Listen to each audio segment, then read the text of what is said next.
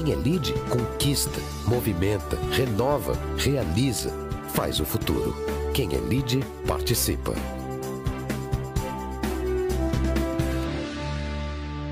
Eu fiz uma, uma breve, um breve comentário inicial é, dizendo desse desafio da tecnologia 5G em termos de permitir ou não, ou, ou proporcionar ou não, seria melhor dito, a inclusão social e a redução das disparidades regionais e sociais no Brasil. É lógico que o 5G vai ser disruptivo, vai trazer oportunidades imensas, tudo isso a gente já andou falando, aprendendo, discutindo, mas eu permaneço com essa essa inquietude de como que ela vai impactar na sociedade brasileira. Tem que ser para melhor, obviamente, mas para todos, né? E isso tem o desafio da infraestrutura, porque o adensamento das antenas e da, da distribuição da infraestrutura é que é o grande problema. E, portanto, eu acho esse painel que nós vamos aqui realizar, é, eu queria muito aprender e discutir isso com vocês e com todos que estão aqui participando, como é que nós podemos é, dispersar a, a, a tecnologia por todos os cantos do Brasil, para as pequenas, médias, grandes cidades, e Sim, fazer okay. esse adensamento de antenas. Né? Então, é, eu convidaria, em primeiro lugar, a Patrícia Ellen para falar, ela que vem da iniciativa privada, teve uma carreira brilhante em algumas das maiores consultorias internacionais e há dois anos e meio participa do governo do Estado, é, do governo João Dória, como secretária de Desenvolvimento Econômico e também de Tecnologia. E, portanto, Patrícia, é, eu passo a palavra para você, pedindo que em, em 10, 15 minutos você nos dê o seu panorama, como é que você enxerga esses desafios da tecnologia 5G e até como o Estado de São Paulo está olhando para isso também. Por favor, Patrícia, tenha a palavra. Obrigada, Roberto. Obrigada de novo por, pelo convite. É uma honra estar aqui com vocês, em especial dividindo aqui esse painel com o Jefferson, que eu admiro tanto, é um parceiro aqui na jornada na, no governo do estado de São Paulo, liderando brilhantemente o IPT, nosso Instituto de Pesquisas Tecnológicas, e o Roberto Piazza, né, aqui da SBA, também é outro grande especialista no tema. Acho que a gente vai ter uma, uma reflexão super boa, vou aprender muito aqui né? Certamente mais do que compartilhar. Na outra discussão que nós tivemos sobre esse tema aqui no LID também, eu trouxe. Vocês estão me ouvindo bem? Bem, muito bem, tá tranquilo. Ótimo. É, da, na outra é, reunião que eu participei aqui, alguns meses atrás, eu trouxe um panorama geral de como se pode aplicar 5G. É, quando a gente fala de infraestrutura, trouxe de uma forma um pouco mais prática, principalmente que aqui no LID nós temos é, diretores, presidentes, gerentes de empresas de diversas áreas, é, e acho que um grande é, desafio aqui é que todos nós, independente da área de atuação, vamos ter que saber o básico de 5G, porque vai impactar todos os negócios. Eu trouxe também o ponto de que a pandemia acelerou essa transição.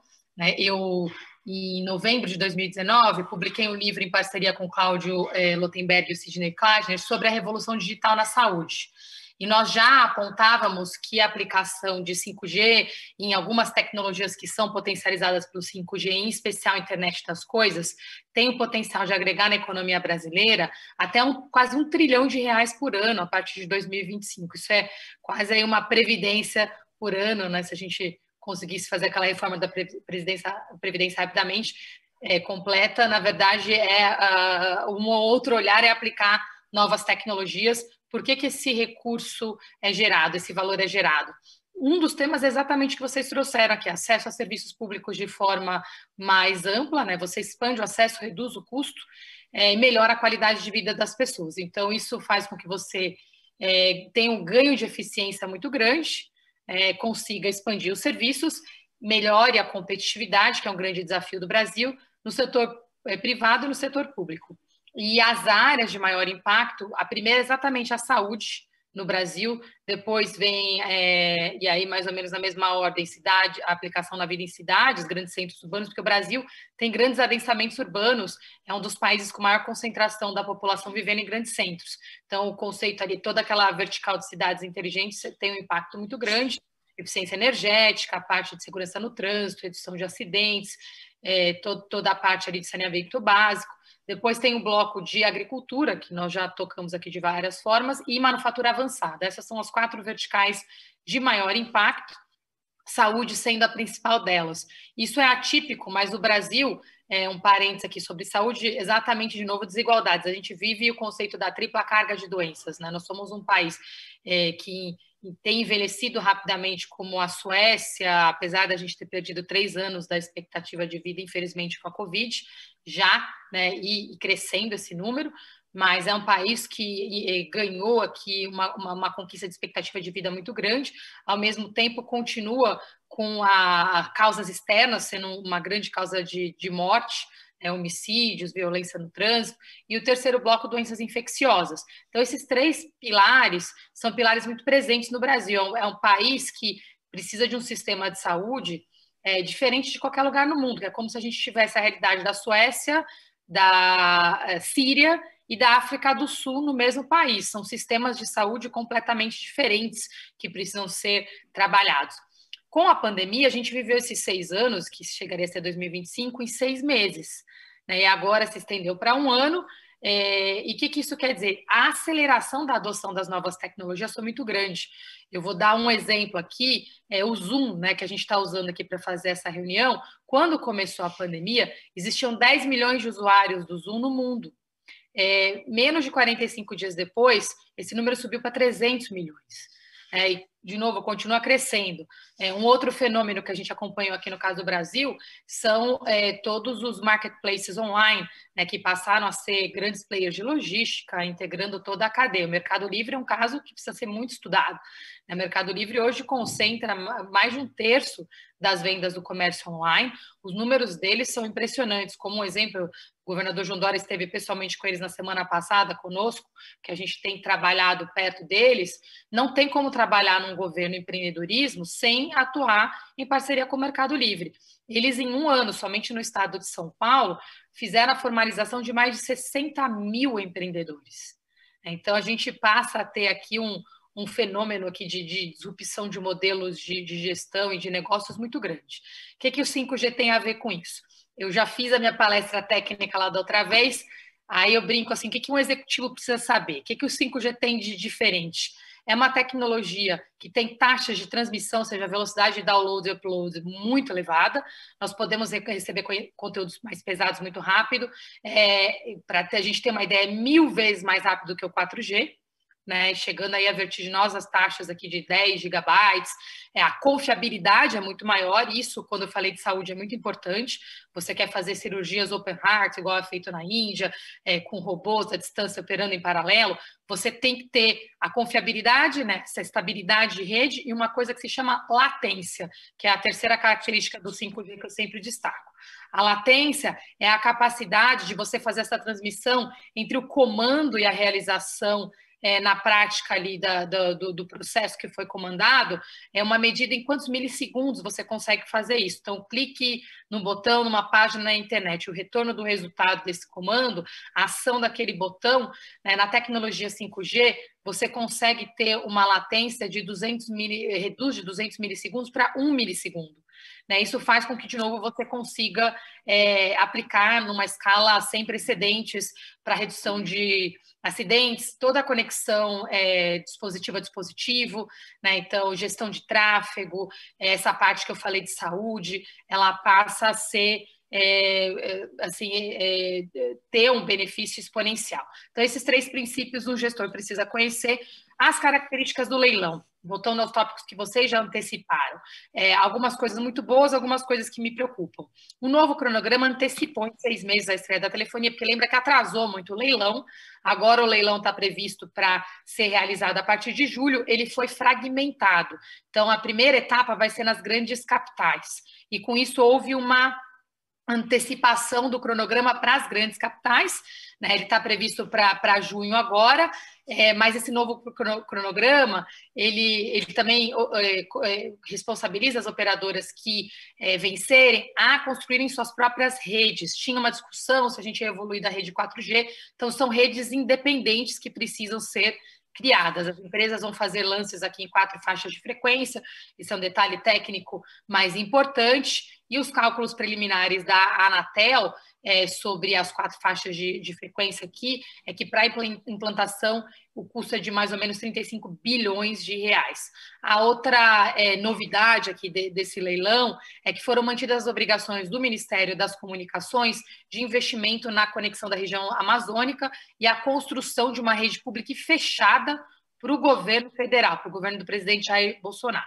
Né? Então, é, uma outra é, novidade aqui, como é, eu mencionei, é que o padrão brasileiro tem que ser o padrão standalone, que é o padrão puro sangue do 5G, e como eu falei, uma, uma rede que vai ser construída à parte, de uma forma independente a todas as redes 4G. Esse modelo, é a parte boa dele, né, o custo é uma parte ruim, a parte boa é que ele abre espaço para pequenos provedores, inclusive no interior, para que eles possam é, fornecer 5G e aí em pedaços, em lotes específicos do leilão. É, como eu falei, pode implicar sim mais custos. É, a, a, expectativa do governo é que esses custos sejam abatidos, os valores das faixas de radiofrequência, que serão leiloadas. Mas, de qualquer forma, no que diz respeito ao prazo, é uma excelente notícia, dado que o Brasil está muito atrasado na implementação do 5G. É, então, o que, que a gente eu vejo aqui de, de, positivo é esse prazo, mas a gente vai ter um sequenciamento aqui que a gente pode ver como bom ou ruim, né? é, eu acho que esse aspecto positivo de, de antecipar é ótimo, mas a gente está priorizando os grandes centros, depois vão vir os municípios menores em três etapas principais. Né? Então, de novo, esse ponto das desigualdades de acesso em regiões remotas, a gente vai ter que lidar com ele durante o processo de implantação.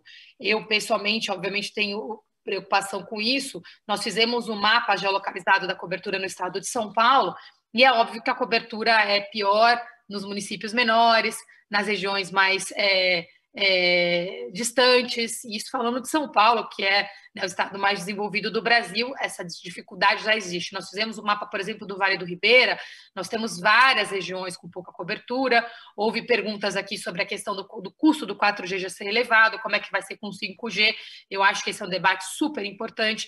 Há um outro debate, que as empresas que investiram em 4G fizeram investimento, pensando no retorno sobre investimento ali de entre 15 e 25 anos, e agora está tendo uma disruptura no meio do caminho, né, que quebra modelos de negócios que foram baseados nesse horizonte de tempo. Né, então, isso sempre implica num desafio para o Brasil que a gente vai perdendo um pouco dessa seriedade, da institucionalidade dos modelos, as empresas internacionais investem e a gente muda os modelos no meio do caminho. Né, e é, na parte de desigualdades, a gente vai ter que lidar com esses desafios. O que, que a gente está fazendo em São Paulo? E o Jefferson, é ótimo que ele esteja aqui, porque o IPT tem sido um grande precursor desse, desse trabalho o Jefferson antes, como Senai, Santa Catarina, tem todo esse conhecimento. A gente tem feito um trabalho de protótipos de test badges, um dos, dos protótipos é no CIT, que eu tenho certeza que o Jefferson vai contar, que é aqui dentro da, da cidade de São Paulo. É, tem um outro protótipo sendo feito no Vale do Ribeiro, do Ribeira, em parceria com empresas de telecom, com Facebook e outras empresas também. Tem outro trabalho grande que nós estamos desenvolvendo em parceria com a FAPESP, com a Secretaria de Agricultura, com o Instituto de Agricultura e Comunicação e com o CPQD, é, que está saindo do forno agora também, em parceria com o governo federal, com o MCTI e o CGI, que é o Comitê, Comitê Gestor da Internet, mas todos eles, a forma da gente avançar, a gente cria pilotos, porque para esses pilotos você tem um regramento diferente e pode avançar na implementação neste momento. Foi, foi a forma que a gente conseguiu para avançar né, principalmente nessas áreas que não vão ter cobertura nos próximos dois a três anos, mesmo com um modelo mais acelerado desse novo leilão acontecer. Então, esses são modelos que a gente tem trabalhado para lidar com a dificuldade de cobertura é, que nós ainda temos na própria realidade do estado de São Paulo, é, mas fica aí essa dúvida de como é que a gente vai conviver com essa transição 4G, 5G, quem são as empresas que vão ser as vencedoras nesse processo, como é que esse faseamento que prioriza o tamanho dos municípios, que obviamente é um modelo de negócio que faz mais sentido para as empresas. Um outro recorte, só para a gente pensar, seria regional, né? porque vai ser difícil para o modelo dos pequenos municípios ser economicamente atrativo para grandes empresas, por exemplo. Tá? Então, é, se a gente fizesse um corte regional, que nesse recorte tivesse um grande município, com municípios médios, municípios pequenos, ele fica com balanço de atratividade para que o, os vencedores possam investir na região como um todo. Não é o modelo que a gente está caminhando nesse novo desenho. Vai, como eu disse, acelerar a implicação em grandes centros, mas vai criar essa incógnita na aplicação nas próximas etapas. E a gente, como gestor público, que é onde estamos nesse momento, né, como eu disse, até dois anos atrás eu estava na iniciativa privada, gerindo como presidente de uma empresa de tecnologia em saúde, com outro tipo de olhar. Agora, meu olhar é garantir a cobertura rapidamente para todo mundo, principalmente para quem mais precisa. Então, fica esse grande ponto de interrogação, que é no que nós estamos trabalhando hoje no estado de São Paulo. Essa foi a minha introdução, fiz aqui respeitando o tempo, porque eu sei que a gente vai ter tempo para debate também. Muito obrigada. Muito obrigado, Patrícia. A sua explanação foi excelente, seu conhecimento, a sua, a, sua, é, a sua percepção da, da evolução da tecnologia é muito importante e os desafios que a gente tem para torná-la benigna para a sociedade brasileira, no sentido de permitir a sua difusão na, na maior amplitude possível. Eu vou chamar agora, então, Roberto Piazza, que é vice-presidente no Brasil da SBA, e que vai falar exatamente na questão da, da adensamento das antenas e como que a, a, indústria brasileira e a tecnologia do 5G é, poderá é, enfrentar esse, esse desafio no prazo mais curto possível. Por favor, Roberto Piazza, tem a palavra. Bom dia, Roberto. Obrigado pelo, pelo convite. Bom dia, é, Patrícia. Bom dia, Jefferson. Bom dia a todos. É, acho que a, se acabasse agora, só a explanação da Patrícia já tinha valido a participação, não é verdade? Mas é, deixa eu só contar um pouco, um pouquinho sobre a SBA. A gente é uma empresa americana de capital aberto, temos mais de 30 anos e que a gente atua essencialmente no mercado de infraestrutura de telecomunicações. Né? Nós, nós, nós somos donos né? nós, das, das estruturas e alugamos esses espaços para as, para as operadoras. Né? É um modelo é um modelo interessante, que é um modelo neutro, que onde incentiva muito o compartilhamento. Então, é uma coisa muito interessante que a Anatel, é, uma vez a gente estava conversando com eles e eles falaram que eles sempre vêm brigando né, para compartilhamento de infraestrutura, para você ter um, uma otimização do uso das infraestruturas, a gente falou assim, olha, mas isso já acontece há 30 anos, né? a gente já faz isso, a gente é, ganha dinheiro com isso e traz muito benefício para as operadoras com isso, porque a gente é especializado nesse, nesse setor. Né? É, a gente está presente aí em 15 países, sendo 11 aqui na América Latina, temos quase um, cerca de 33 mil estruturas nas nossas operações e aqui no Brasil a gente tem da ordem de 10 mil 10 mil torres espalhadas por todo o Brasil, literalmente por todo o Brasil. Né? A gente é uma empresa de capital aberto, é um setor, a gente está dentro lá dos Estados Unidos dos, dos, consórcios de investimentos imobiliários, as REITs, né? e a gente tem uma capitalização de mercado aí da ordem de, de 30 bilhões de dólares. É, é, esse é um setor bastante desenvolvido uh, no, no, nos Estados Unidos e no mundo todo a, é, a, essa questão das tower companies elas vem crescendo. A SBA está entre as três maiores empresas dos Estados Unidos e a gente está presente aqui no Brasil desde 2012, fazendo investimentos nessa, nesse setor. Né? Bom, por que, que a gente queria falar um pouquinho aí, entrando na linha da, da Patrícia, do aumento da demanda? Obviamente, aí eu acho que não vou, não vou ah, ficar repetitivo, quer dizer, está tendo um aumento de demanda, a pandemia trouxe um aumento de demanda ah, impressionante.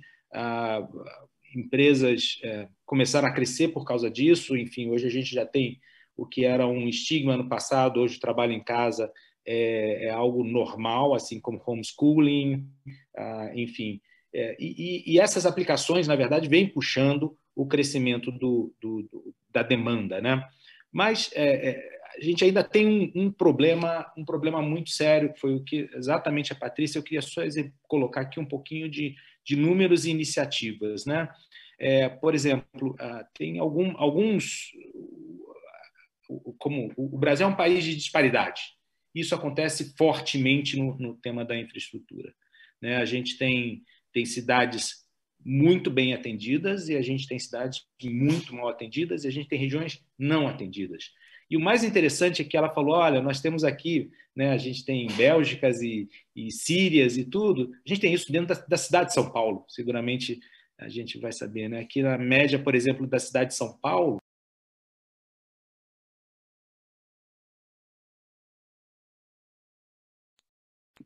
Opa, eu acho que eu fui muted. Vocês estão me ouvindo?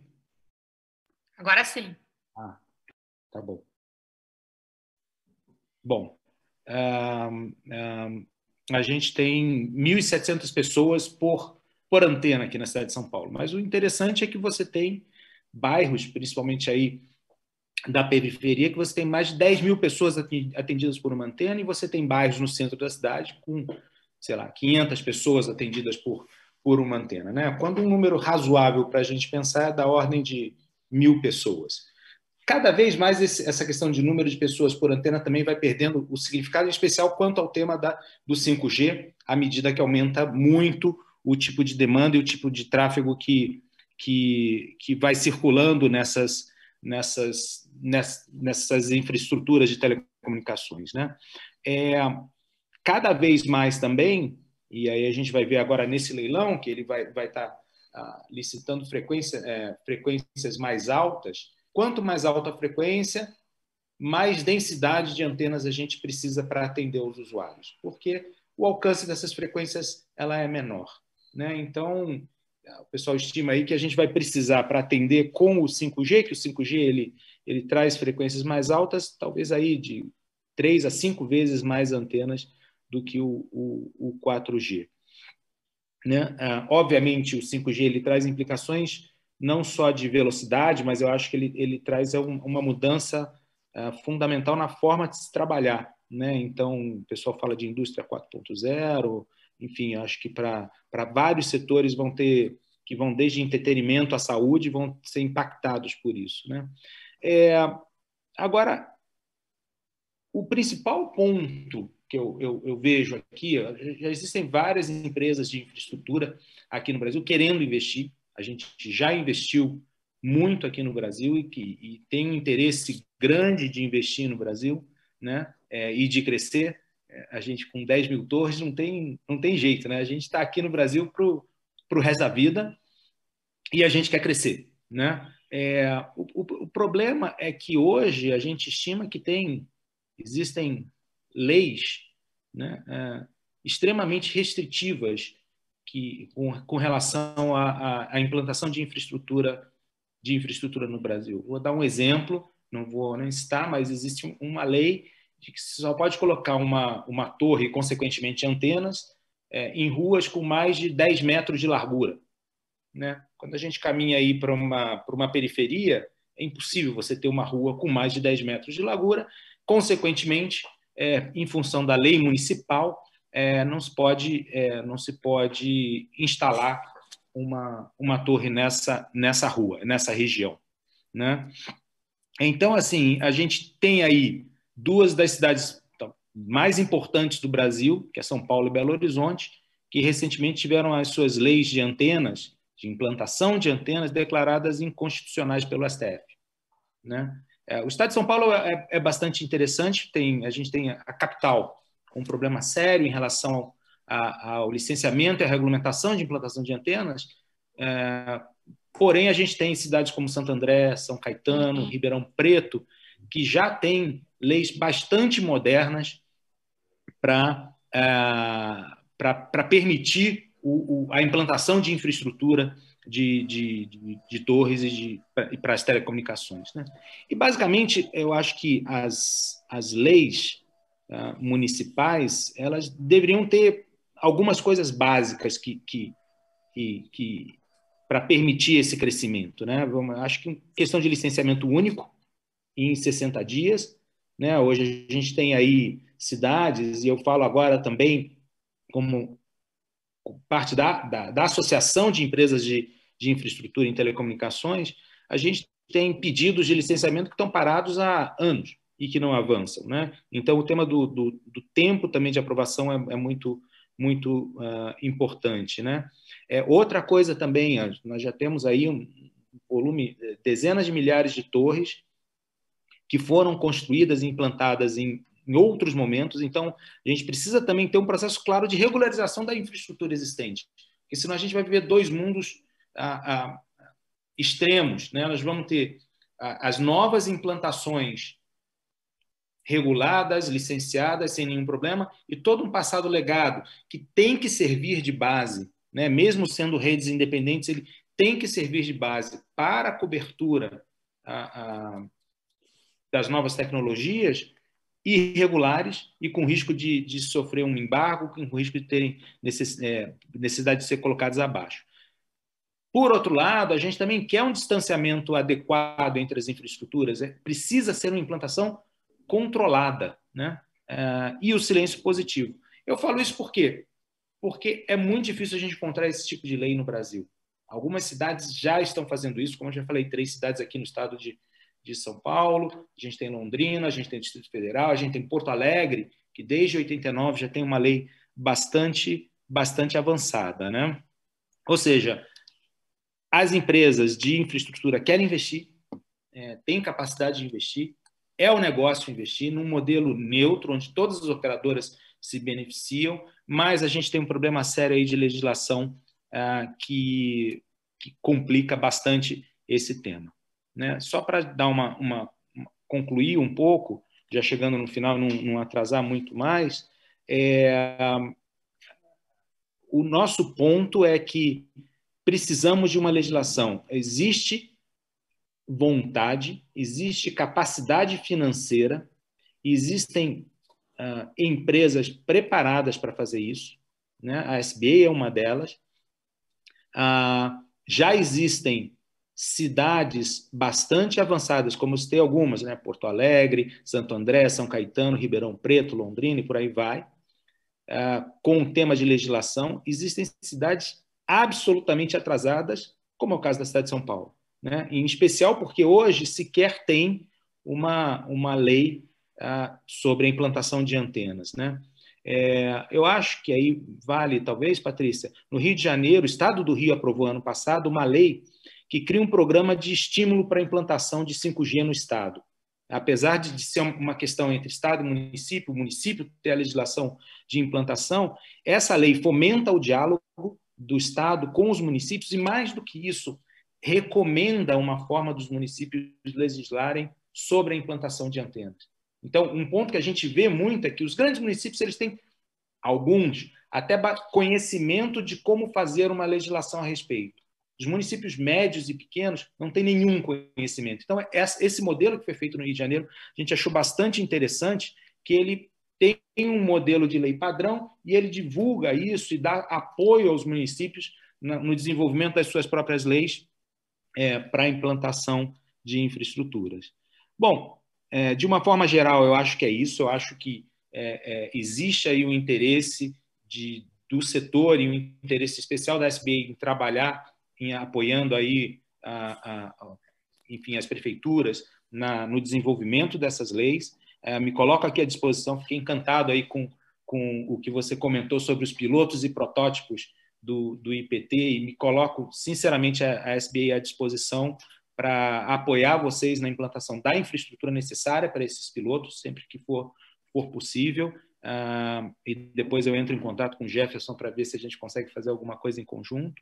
Uh, e agradeço, uh, sinceramente, você, Patrícia, por ter recebido uma equipe no ano passado, da Brascom, a Brintel e todos, discutindo sobre o tema. E, e eu espero que cada vez mais a gente consiga a, a, ajudar as prefeituras e as prefeituras tenham consciência que é muito importante também é, é, trabalhar na legislação para acelerar esse crescimento. Muito obrigado, Piazza. Acho que foi excelente esse panorama da prática, da experiência que a SBA eh, já tem e vai continuar tendo, realizando nesse trabalho de implantação de infraestrutura no Brasil, no estado de São Paulo e, e as suas sugestões e, e, propostas também aí de parceria com o IPT, eu acho que são sempre muito bem-vindas. Certamente a Patrícia e o Jefferson vão poder depois trocar ideias com você. Uh, Jefferson, vamos agora passar a palavra para você, é, só fazendo uma breve referência da admiração que nós temos pelo trabalho que o IPT vem realizando há, há longo tempo no estado de São Paulo, uma instituição de referência nacional que nos dá muito orgulho.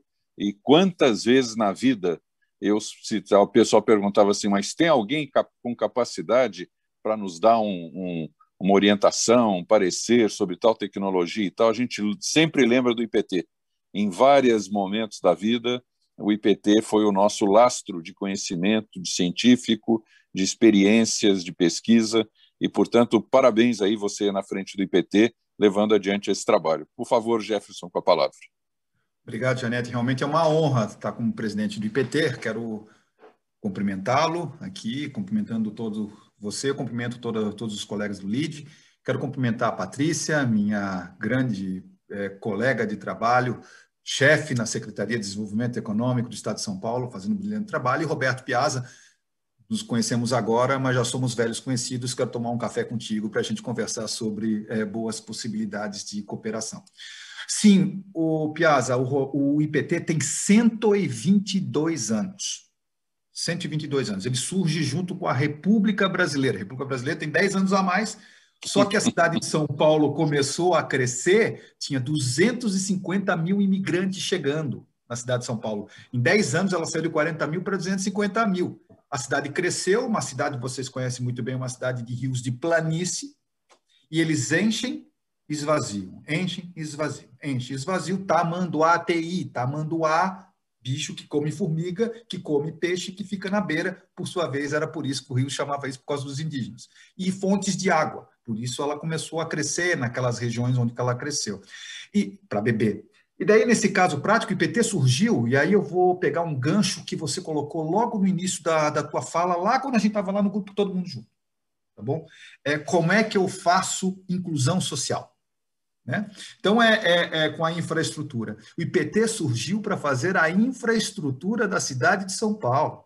É importante dizer isso para construir a cidade, para construir os viadutos, para construir os caminhos de acesso, porque a cidade enchia, para fazer bem ou mal, com a sua época temporal, geográfico, tudo isso aí a gente nunca discute, mas a questão do saneamento básico da região central da cidade de São Paulo, entubou rios, assim vai, não importa, a gente não vai discutir isso agora, mas o fato é que o IPT é uma instituição pública, feito pelo Estado de São Paulo, para atender problemas da sociedade.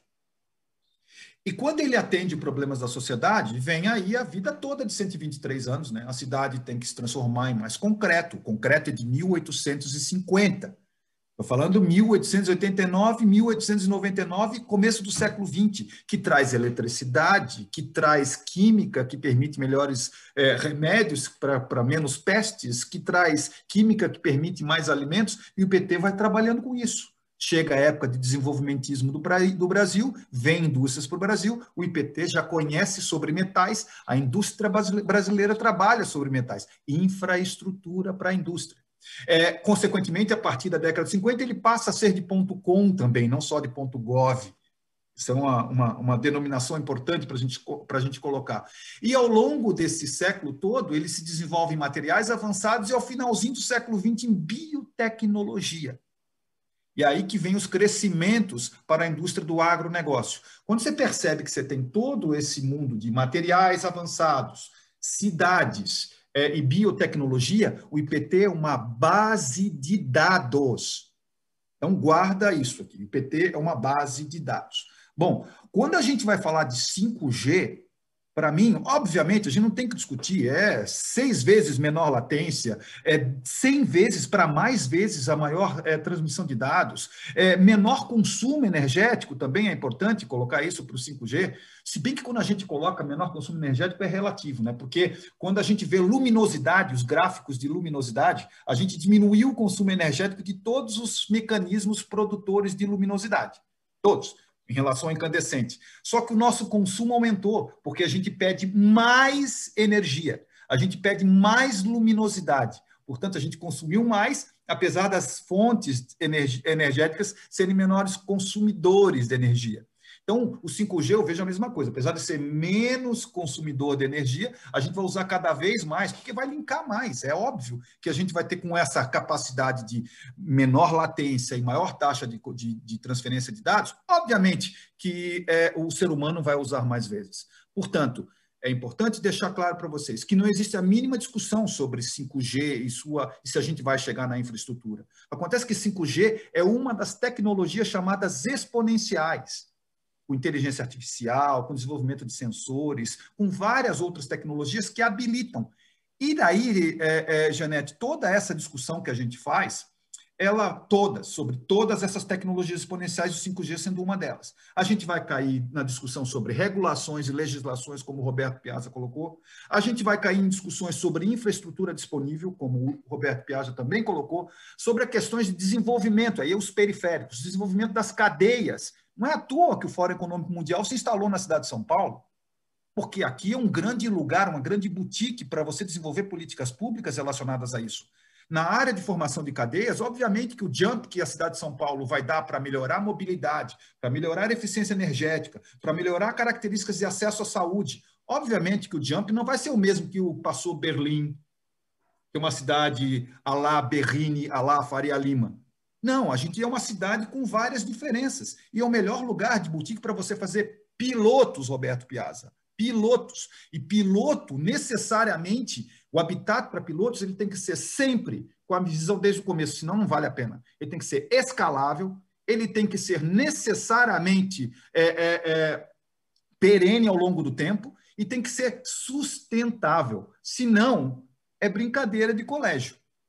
Quando a gente vê que, que essas questões de regulações, infraestrutura, formação de cadeia são importantes, aí vai chegar no ponto que você coloca inclusão social. Para mim, que é a reformação de pessoas e a formação de pessoas e o acesso que essas tecnologias fazem para que a gente chegue nessas necessidades desse mundo novo. E aí é importante deixar muito claro: 5G não resolve problema de inclusão alguma. 5G é meio.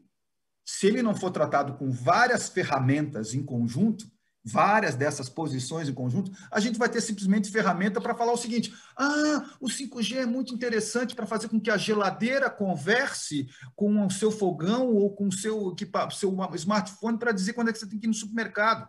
Ora, cidadão que pensa que 5G vai facilitar somente a comunicação da geladeira, ele perde, na essência, o que a gente pode conseguir para uma população inteira. E aí que vai o driver da, da, da Patrícia, que ela coloca para a gente. É o seguinte, cara, vocês têm que desenvolver pro, problemas de sociedade.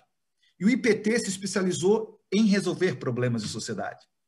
Daí, por exemplo, mobilidade urbana, a questão do transporte. Você acha mesmo que a gente vai conseguir desenvolver todas as infraestruturas que essas cidades ricas têm?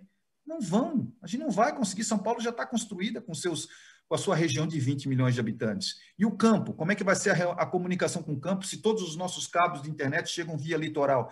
Como é, como é que a gente trabalha isso? Como é que a gente chega nessa, né, né, né, nessa, nessa situação? O IPT trabalha, é, é, Janete, com todas as cidades do estado de São Paulo.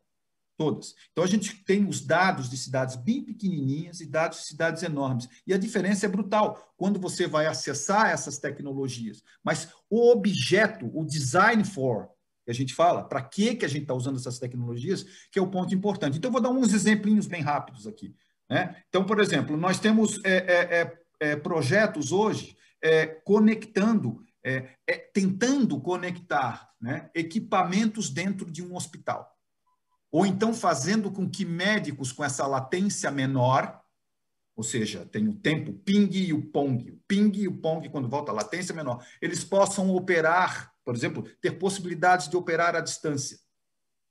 É, é, você ter as questões relacionadas, por exemplo, IPT é fortíssimo na área de defesa civil. Sabe quando tem um, um deslocamento de terra na cidade? Você sabe quem está lá sempre? É o IPT. Quando desaba, desaba uma, uma ribanceira em cima de uma casa, junto com a defesa civil, está lá o IPT.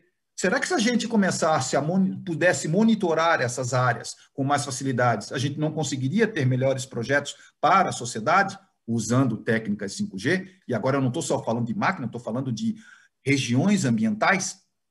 Se a gente conseguisse também traduzir todas essas informações que a gente está tentando trazer para as cidades, será que a gente não consegue trabalhar em espaços confinados? Espaço confinado é mais simples. E aí, todo respeito, espaço confinado é mais simples. A minha área é aeronáutica, especificamente. Eu tenho um espaço confinado. E daí, dentro desse espaço confinado, o que eu tenho que garantir numa fábrica é a comunicação desde o meu ERP, desde a minha, do meu espaço de, de, de lógica corporativa, até o nível mais baixo da cadeia, que é um sensor de uma máquina. Com 5G, eu consigo fazer com essas que essas informações passem, to, passem em todos os níveis verticais com maior velocidade. E daí eu posso monitorar e controlar eventos de uma planta. É o que a gente chama de indústria 4.0, em que a gente trata desde a relação da saída da logística com o cliente até o sensorzinho da máquina para dizer se a gente vai trabalhar em máxima produção ou mínimo custo, conforme a demanda de uma empresa. Então, é, é, quando a gente tem esse cenário, o IPT tem um papel muito bem definido.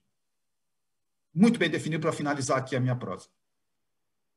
Primeiro passo: o IPT é um grande certificador. Roberto, a gente vai precisar de muito mais antenas. Eu mandei um monte de gente agora, nesses últimos três anos, para dois anos e pouco, para estudar várias formas de 5G.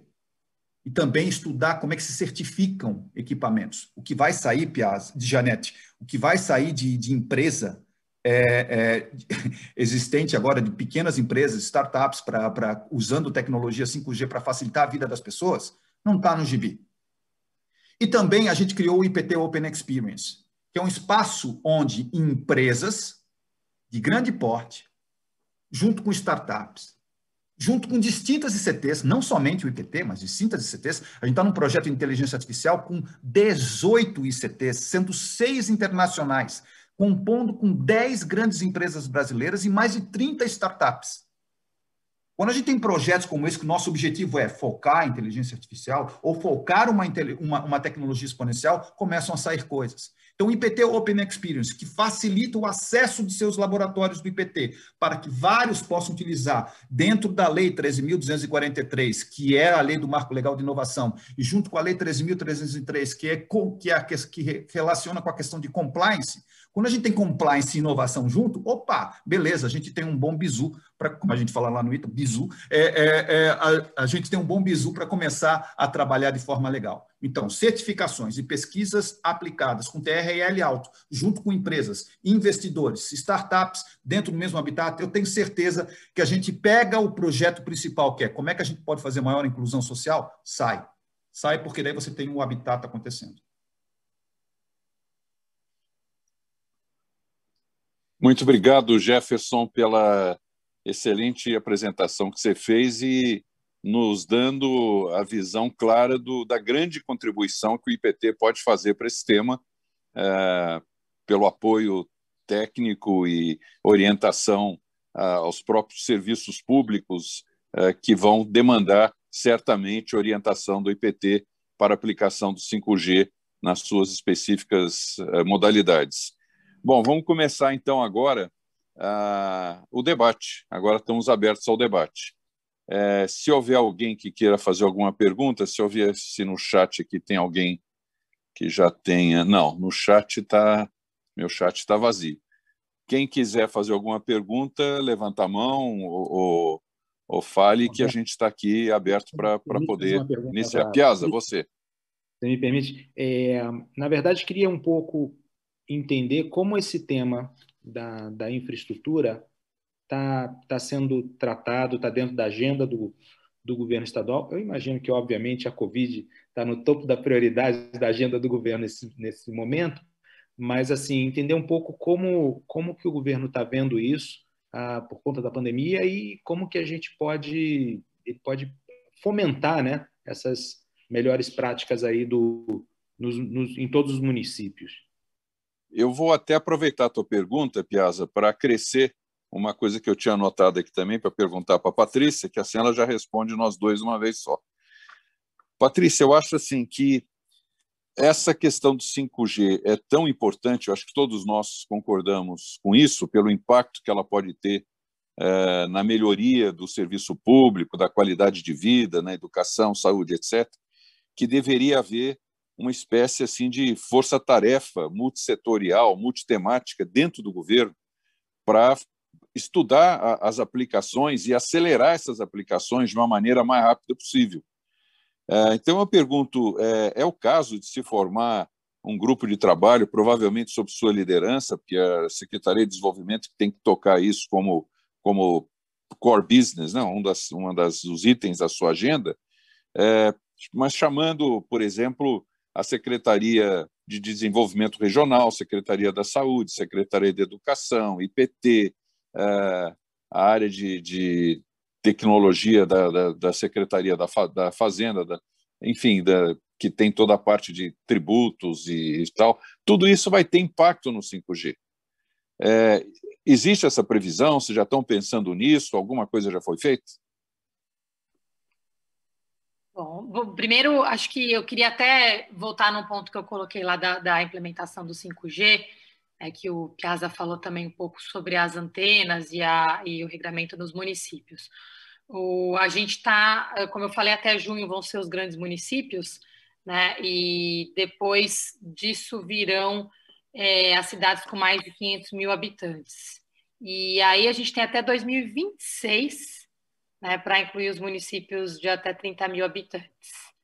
É, e aí fica aquele buraco ali com municípios menores que isso.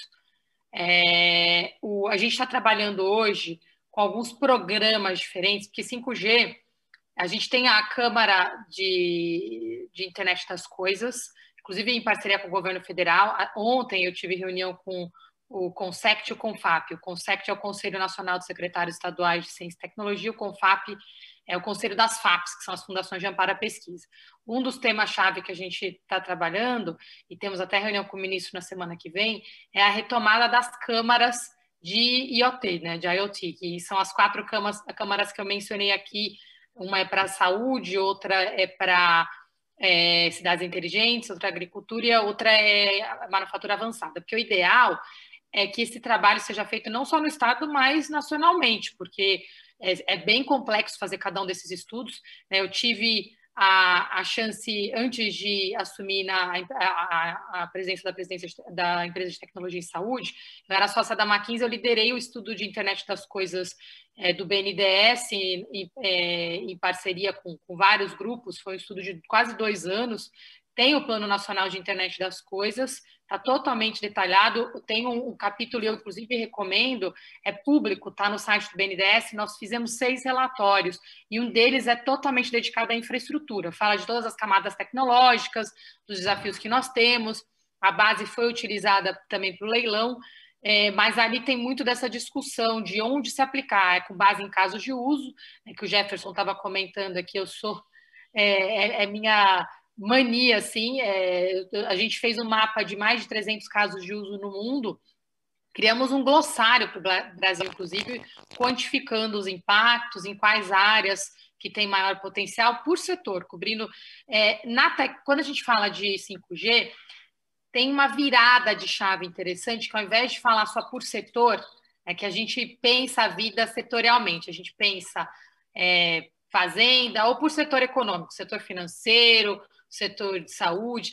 E na, com tecnologia, a gente tem que virar a chave, passar a pensar em ambientes. É, então, é, as soluções são por ambiente, que você tem que pensar em como é que você conecta os dispositivos naquele ambiente. Então, são as verticais. E a gente já deu essa pivotada nesse trabalho de internet das coisas, que a gente fala de 10 ambientes e mapeia os casos de uso. É, e os casos de uso é bem detalhado. Assim, a gente coloca, olha, para aplicar internet das coisas em gestão, monitoramento de tráfego em cidades. Então, coloca como é feito, qual é o tipo de impacto, que tipo de, de, de tecnologia que é utilizada. Então, isso foi trabalhado. O que, que a gente está fazendo no estado de São Paulo agora? É esse outro olhar que o Piazza falou de políticas públicas. Né? Então, a gente tem alguns grandes programas sendo trabalhados. Um deles é o CIT, é, e junto com o CIT a gente tem uma gestão nos parques tecnológicos, de vocacionar os parques para algumas das tecnologias. O outro é o trabalho que está sendo feito do projeto de conectividade, Acesso a São Paulo, que até tem uma liderança da Secretaria de Governo. A gente está criando todo o programa de digitalização dos serviços de governo.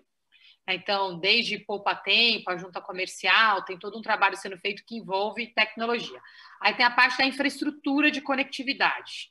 Esse projeto que eu mencionei com a FAPESP é um deles, os test beds aqui que o Jefferson está trabalhando é um outro. E aí o Piazza mencionou um tema que é importante, a gente está lançando agora um programa de cidades inteligentes, e dentro dele a gente tem um autodiagnóstico para cidades, vai ter um trabalho de acelerar é, eficiência energética nas cidades, a parte de doing business, conjunta comercial eletrônica, e o terceiro pilar é exatamente o apoio do IPT, Piazza, para fazer planejamento de cidades inteligentes nos municípios e apoiar. Um dos temas é, a, inclusive, a lei das antenas. Como é que você apoia na municipalização das lei, da lei das antenas?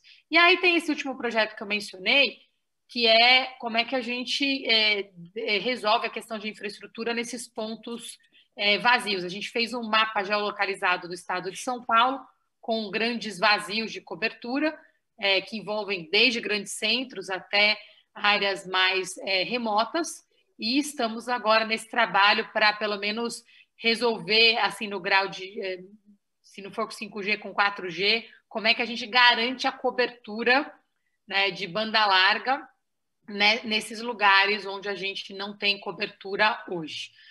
Cada um desses é um projeto, é, mas eu volto para onde eu comecei a resposta aqui, que é muito importante a gente fortalecer esse trabalho técnico dos estudos que começou no governo federal, reconstituir essas quatro câmaras e, junto com isso, um convite bem concreto. Nós temos o Centro da Quarta Revolução Industrial, que é uma parceria com o Fórum Econômico, junto com o governo federal, que está no IPT, o Jefferson tem um assento ali também. Nós tivemos reunião semana passada e é um fórum público-privado que tem a participação do governo do estado de São Paulo, do governo federal e de empresas, junto com o Fórum Econômico Mundial. Esse centro está plugado com os outros seis centros do mundo, é, um em São Francisco, dois na China, um em Israel, e a gente compartilha experiências exatamente nesse ponto. Como é que aplicamos essas tecnologias em grande escala? Nós priorizamos na reunião passada as principais áreas de atuação desse centro, é, e é um convite para que as empresas possam participar conosco. Um último convite, nós vamos soltar o próximo edital no final desse mês, é para atuar junto com a FAPESP, no programa que chama Ciência para o Desenvolvimento. Nele, nós fizemos a priorização de aplicação de grandes tecnologias, Roberto, exatamente como você descreveu. Nós nos reunimos com todas as secretarias de Estado, eles levantaram os maiores desafios, nós apoiamos com a Secretaria de Desenvolvimento Econômico para que eles é, passassem a escrever é, projetos de pesquisa, pesquisa aplicada. É, e agora nós já estamos com oito soluções, um investimento de 120 milhões de reais, em oito soluções que estão com os projetos rodando, e haverá um novo edital agora no final do mês de abril, é, para nova rodada, com mais de 100 milhões de reais investidos. E qual que é o desenho do projeto? Para cada projeto é priorizado, a gente abre o edital agora, fecha em outubro. Tá? Quem entra recebe recurso do governo, é um programa de co-investimento. Para cada real que, que a FAPESP investe, um instituto de pesquisa investe mais um real e as empresas mais um até dois reais. Então, a gente tem previsto para investir nesse programa completo é, que mais, de, é, mais ou menos aqui é, meio bilhão de reais, só do governo, da FAPESP.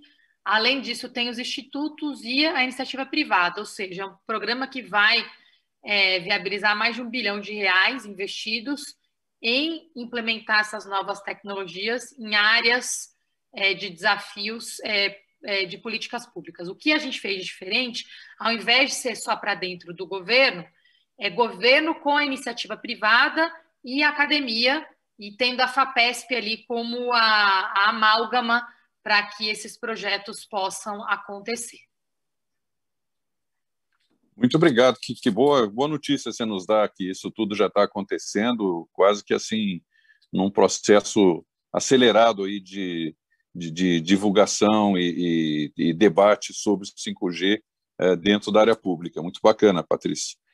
É, eu tenho uma pergunta aqui para o Roberto Piazza, que a Lei Geral das Antenas, parece que é de 2015, ela estabelece que a instalação de infraestrutura na rede de telecomunicações de pequeno porte em áreas urbanas não depende de licenças, é, mas também não, ela dá 60 dias para a prefeitura responder às solicitações para implantação, mas não tem nenhuma penalidade, nenhuma consequência. É isso mesmo? Tem alguma previsão de mudar essa lei? Como é que ela pode ser ajustada para exatamente é, é, favorecer a velocidade de implantação e a redução dessa burocracia, desses obstáculos que você se referiu? Pois é, esse tema do, dos 60 dias e do silêncio positivo para o caso de licenciamento é um, é um tema muito importante. Né? Obviamente, isso daí depende também de, de legislação municipal. Então, quando você, a gente é uma federação, né? É, e, existem lá as, as, as, responsabilidades de cada, de cada nível federativo na, nas legislações. Né? Então, é, essa, essa questão ela é muito importante. De novo, eu acho que é, um, é uma questão é, que tem que ser resolvida em cima de um diálogo e onde todos os, os envolvidos, não só governo federal, governos estaduais e governos municipais, mas também as empresas e a, e a população tenham, tenham claro qual é o objetivo. Né? É, é, uma das coisas mais importantes é, é que a gente é, em especial nós que desenvolvemos infraestrutura, queremos, não é que tenha um desenvolvimento desordenado de infraestrutura. Né? A gente não quer, não quer com, e me perdoem a comparação, que aconteça com as infraestruturas de telecom, mesmo que acontece com o cabeamento nos postes de energia, né? que a gente viu, viu aí no passado, em algumas áreas, pelo menos, uma implantação desordenada aí de, de cabos de telecomunicações, e hoje a gente tem um problema urbanístico sério. Né? Então, ah, eu, eu não posso dizer exatamente como que isso está avançando, mas o que eu posso dizer é que, primeiro, as prefeituras têm que ter consciência de que muito do desenvolvimento dessas estruturas está em cima de uma lei clara, bem montada e bem controlada é, de, de implantação de infraestruturas. Né? Dois, que muitas prefeituras não têm condição, não têm conhecimento, nem, nem é, para desenvolver isso. Então, a questão do diálogo entre os governos federal estadual com as prefeituras e vice-versa, com as entidades de classe, a gente tem aí Brascom, Abrintel e uma série de associações voltadas para a infraestrutura que podem auxiliar nisso e vem auxiliando. De novo, eu trago aqui exemplos exemplos de casos sensacionais, onde foi feito um trabalho em conjunto, uh, no caso de Santo André, no caso de Ribeirão, uh, onde as associações, eventualmente o governo estadual, trabalhou junto com a prefeitura, tanto no âmbito executivo quanto no âmbito legislativo, para criar um, um arcabouço, criar uma, uma, uma estrutura, né, um framework de, de, de, de lei e que essa lei fosse tenha sido aprovada. Então, eu, eu, eu realmente digo que o primeiro ponto é todos, mas em especial as, as, prefeituras, têm que ter claro da importância de ter essa legislação. Porque senão não vai acontecer. E eu não falo só para 5G, não. A gente fala do 5G, é, mas você tem regiões que sequer têm cobertura. Né? Regiões que sequer têm cobertura. É, é, então, eu acho que é um, esse aí é um ponto fundamental, deles perceberem a importância, deles darem um tratamento adequado, que com eu, e isso eu, eu, posso dizer com certeza, né? É, tendo a legislação adequada, o, o, o investimento para a construção de, da infraestrutura existe. E não é investimento estatal, não é investimento de um fundo perdido, é investimento das empresas que estão aí. Né? É, então, eu acho que o, principal é isso, é que tenha um, um diálogo muito grande entre os, os, os diversos envolvidos nesse, nesse ponto, que as prefeituras tenham isso claro, que caso elas não trabalhem nessas legislações, isso não vai acontecer, né? E que, e que eles entendam também que existem associações de classe, que existe o próprio governo estadual ou federal dando apoio para que eles desenvolvam essas legislações. Então, acho que é um pouco por aí. É, e, e, assim, o, um dos pontos principais preconizados numa legislação moderna é um licenciamento unificado, para você não ter que fazer vários tipos de licenciamento, em 60 dias, que a gente entende que é um prazo razoável, e o silêncio positivo, caso isso não ocorra, né, a empresa que está solicitando o licenciamento ele pode implantar obviamente dentro da, do regulamento das regras que existem, e ele não vai ser penalizado por isso. Né? Obviamente, se for feita uma implantação que esteja fora do, do preconizado pela lei, essa, essa, empresa vai ser multada, mas caso não seja, ele, ele, ele simplesmente tem a, a, a possibilidade de construir e implantar a infraestrutura sem, sem, sem esperar a resposta depois de 60 dias. Ok, muito obrigado. É, tem uma outra questão que, que colocar aqui, é o seguinte, sobre o desafio de levar a fibra ótica, aumentar a capilaridade da rede de fibra ótica nas áreas urbanas, a fim de atender as múltiplas antenas 5G que virão terão por vir.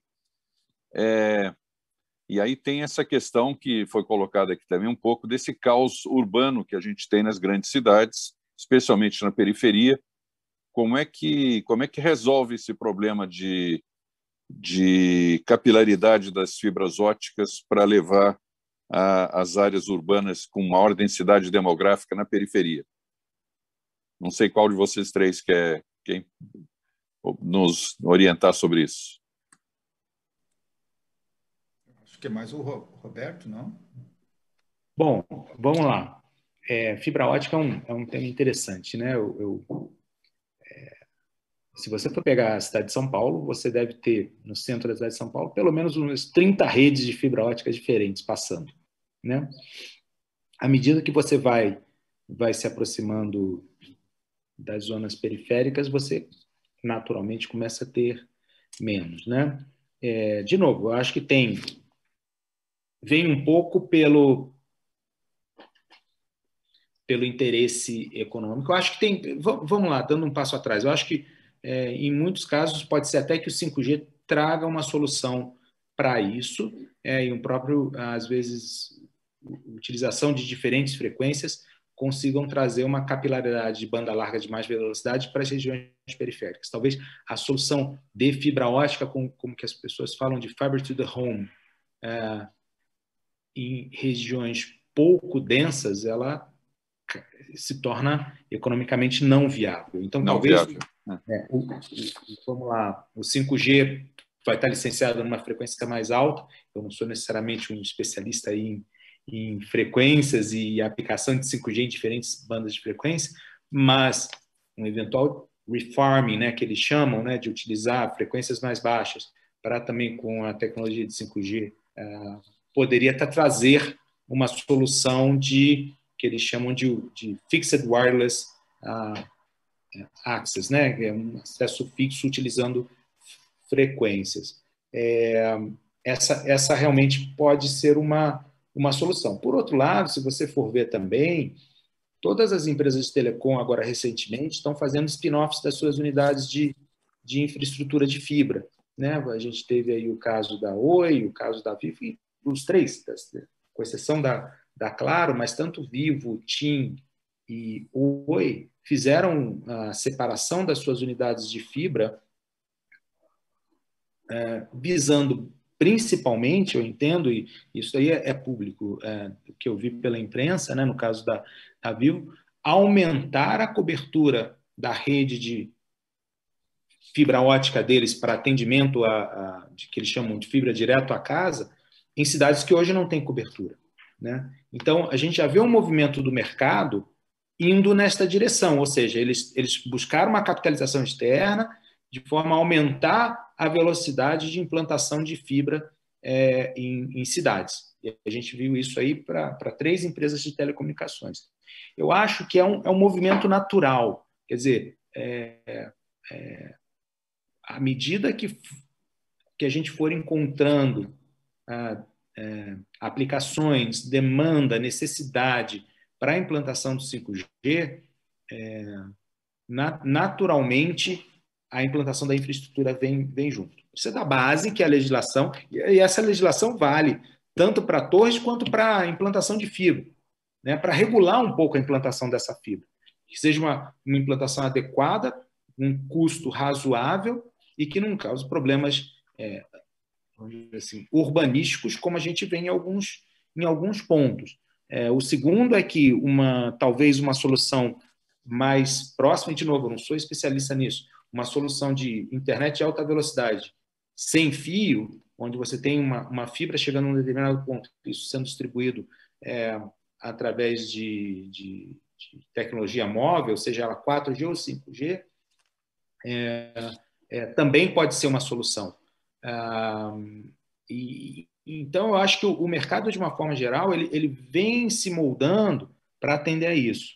É, quando você chega em, em situações, em regiões muito pouco densas, com menos interesse econômico para as empresas de telecomunicações, aí a gente deveria ter um apoio de políticas públicas. Né? A gente está vendo aí o uso do FUST para aumentar o acesso da população à internet. Eu acho que aí você chega, tem um ponto até onde o mercado consegue ir, porque tem os seus, os seus interesses e os seus objetivos.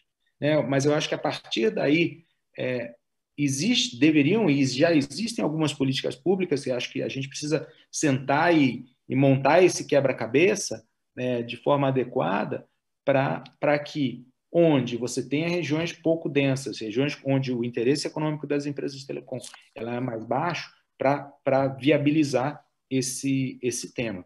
Mas a gente já vê um movimento do mercado grande em aumentar a, a, a capilaridade da fibra é, em zonas menos, menos atendidas. Não sei se eu, se eu consegui, não sou necessariamente um, um especialista nessa, nessa área, mas eu, eu, vejo um pouco por aí. É uma, é uma mistura de, de movimentos que, e que, onde você chega naquelas regiões mais carentes, realmente a gente precisa, é necessário ter o apoio também de, de políticas e incentivos públicos para isso.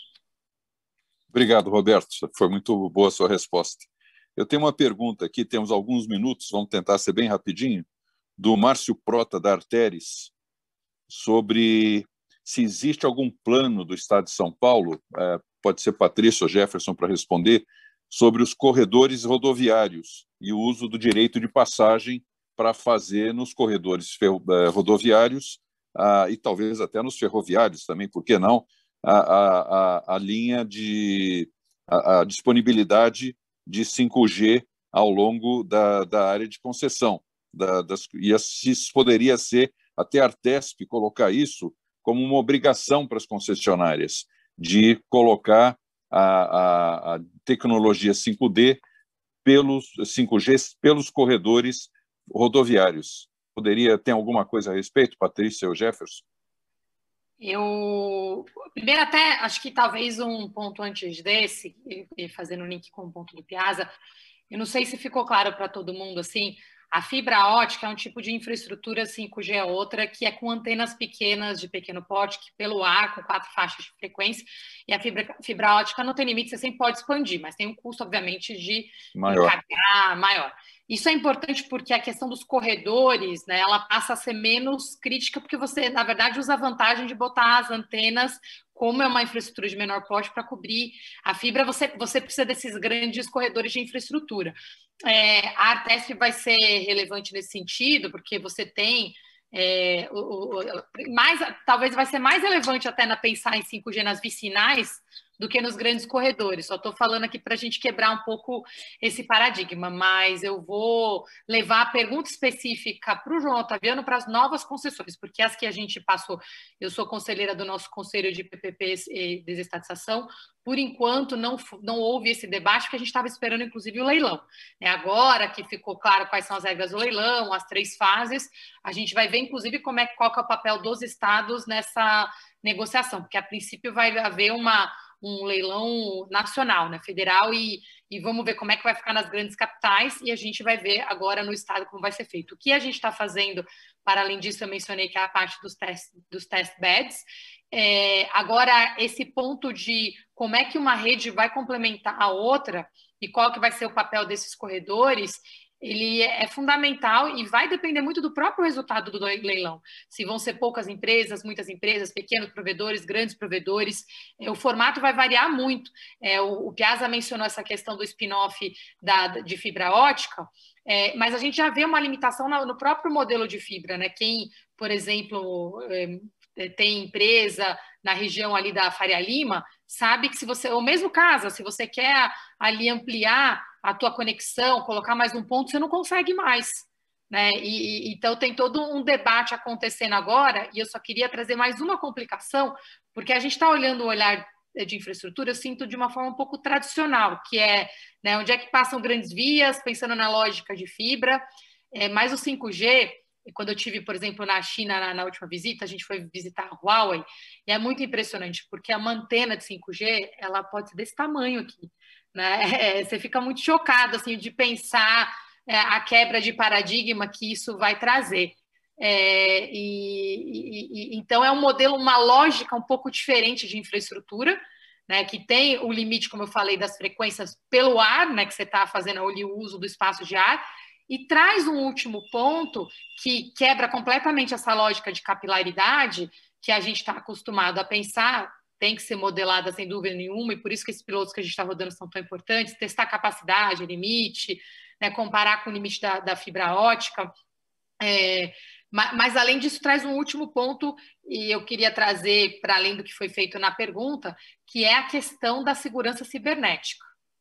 Tá? E, e esse a gente não trouxe aqui, eu, eu vi que não está em nenhuma das perguntas aqui também, mas hoje é a minha maior preocupação. Tá? Assim, a gente, o Brasil é um dos piores países em segurança cibernética. É, acho que a, a, o crescimento do 5G vai ter um limite se a gente não endereçar esse ponto. Eu não consigo ver hoje grandes empresas migrando totalmente para 5G, não por custo, por viabilidade, mas por questão de segurança também. Né? Porque você vai estar tá confiando num chip, num dispositivo móvel, toda a infraestrutura que você é, de dados que você tem na, na sua empresa ou no governo. Tanto que eu achei curioso, quando eu mencionei no início, o governo vai manter uma linha à parte fechada para o próprio governo. Né? É, eu achei bastante inusitado, assim, é, é um ponto de reflexão importante para a gente, mas, de qualquer forma, eu, eu, eu respondi a pergunta, Gostei da provocação sobre a Artesp, até anotei aqui, vou marcar uma reunião aqui com o João Otaviano saindo daqui e, e, propondo um debate sobre isso no nosso Conselho de Desestatização, mas insisto um pouco nessa quebra de paradigma que a gente tem, porque ninguém sabe qual que vai ser o endgame aqui, dessa solução onde a gente vai ter 4G, fibra ótica, 5G operando simultaneamente. Foi igual quando a gente começou a trazer a internet, o telefone fixo foi mantido. Alô, Patrícia, acho que você congelou a imagem.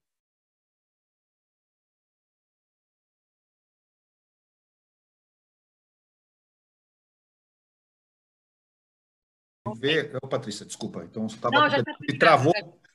você travou. Você deu uma congelada aí, Patrícia, no, no finzinho. Ah, mas eu já tinha terminado. Pode continuar, Jefferson. Vamos lá, Jefferson. É só um complemento que eu acho que é importante. É, essa pergunta é muito importante porque é, é, esse processo de, de, de, trabalho nas rodovias, que o PT já faz algum tempo, inclusive, né? Olha o Sem Parar, né? Sem Parar é um projeto desenvolvido pois em é. conjunto com o próprio IPT. E ele facilitou muito o monitoramento e controle nas rodovias.